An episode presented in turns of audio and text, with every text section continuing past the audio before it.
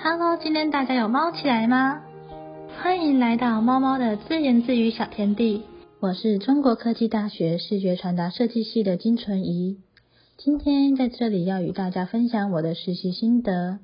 不知不觉，今天已经到了实习的第四周了。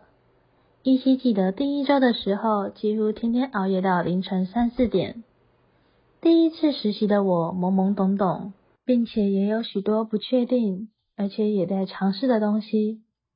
那时候的我非常紧张，只想要把事情做好。但是到了第二天的时候，就已经些许进入状况了。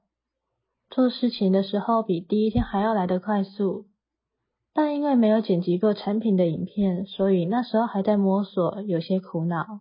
接着来到第三天。那是我在这家公司的第一次报告，我真的一早就紧张到跟马桶约会。在自我介绍的过程中，大家其实都蛮喜欢我的作品跟自我介绍的部分，有记忆点。但是不擅长报告的我，有许多连接词，讲话的语调也非常平静。长官都说我说话像说书人，感觉我比较适合念故事而不是报告。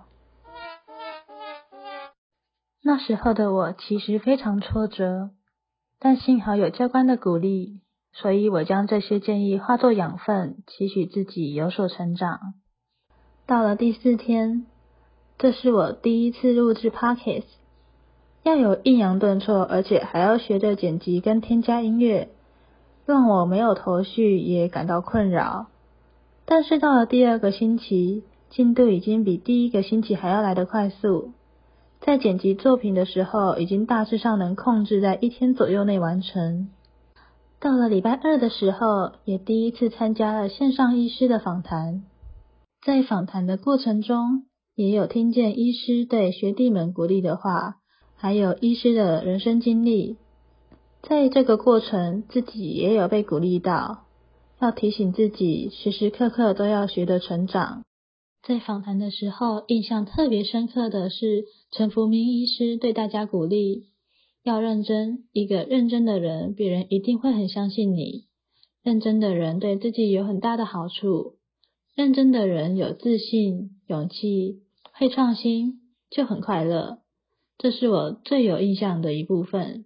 希望在这里可以分享给大家，让大家一起认真、努力、踏实。充实自己，变得更好。但是到了星期三的报告时间，我依然感到畏惧。虽然那一次的报告时间有控制在十分钟，但语气还是一样平静。整体上有好一些了，但也希望自己能够再有所进步。剪辑 Pockets 的部分也了解到事先找好素材的重要性，可以让剪辑的速度直线成长。并且在语调的部分也有进步，教官也有赞美我剪辑的不错，不太需要修改，让我那天真的非常高兴，也很有成就感。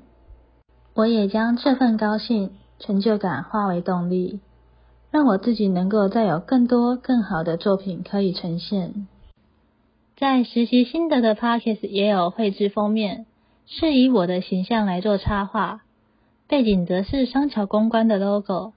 因为我就是在这家公司实习的。至于名称为什么是猫猫的自言自语小天地呢？我的绰号叫做猫猫，因为我很喜欢猫。至于自言自语小天地，则是我每一次在录制心得的时候，都感觉像是与自己的对话。不论是鼓励还是叮咛，或者是挫折，说出来让自己可以更深入的知道我的状况是不是更好。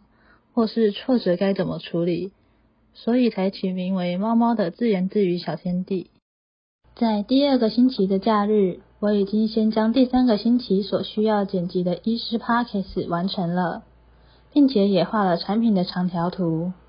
在绘制产品长条图的时候，我内心是非常高兴的，因为我的专长就是绘画，所以在报告的时间，长官们对我的长条图也是赞誉有加。比较可惜的是，讲解的时候有些地方说错了，而且语气虽然有进步，但还是太平淡。要是我的语气能再更有起伏，我想这份报告一定会更加的完美。加油，加油！然而到了礼拜五，听见原本说不强制剪辑的医师采访 Pockets 变成都要剪辑的时候，内心其实是很错愕的。因为已经有许多 Pockets 要剪辑，所以在这个部分觉得有点吃不消。虽然如此，但我还是会努力的做好，分配好时间，让自己不要熬夜的去完成这份任务。这次的实习已经快要过一个月了，时间真的过得很快。在这里也希望下个月可以更加的顺利。我是金纯怡，谢谢各位的聆听。今天的猫猫自言自语小天地就到这边结束喽。我是金纯怡，我们下周见。